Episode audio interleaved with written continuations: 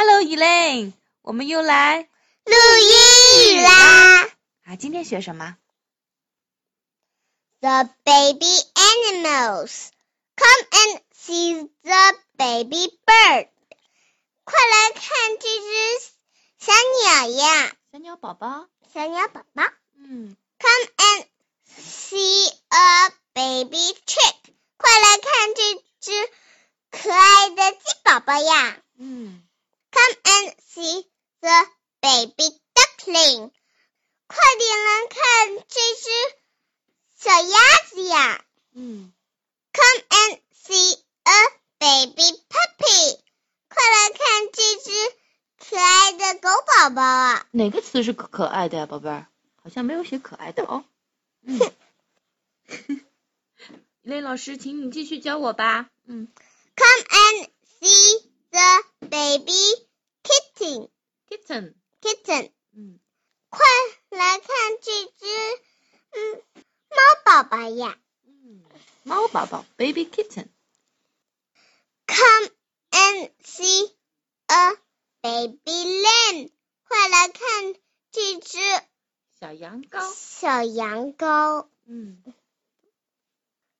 Come and see the baby ，piglet。 piglet，快来看这只小猪。嗯 Come and see the baby animals，快来看这些 baby 小动物。动物宝宝们，对吗？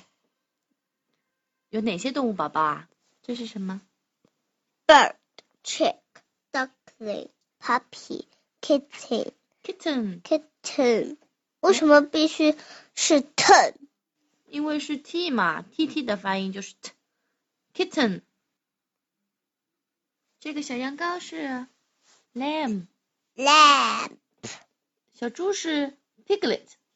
piglet。嗯，老师你好像预习的不是很好哦。好了，你能再给我念一遍？你念一句，我念一句，可以吗？一类老师，好吗？ The baby animals 嘿嘿， come and see the baby bird. Wait，我来。Come and see the baby bird. Come and see the a baby chick. Come and see a baby chick. Come and see the baby duckling. Come and see the baby duckling. Come and see a baby puppy. Come and see a baby puppy.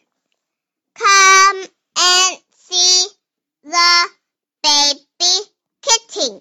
Kitten. Kitten. 嗯 Come and see the baby kitten. Come and see a baby lamb. Come and see a baby lamb. Come and see the baby piglet.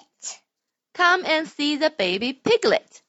Come and see the baby animals. Come and see the baby animals. Bird, chick, Chick. duckling, Duckling. puppy, Puppy. kitten, Kitten. lamb, Lamb. piglet, Piglet. 请问一类老师，你是机器人儿吗？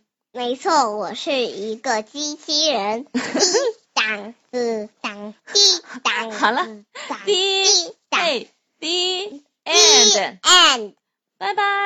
拜拜。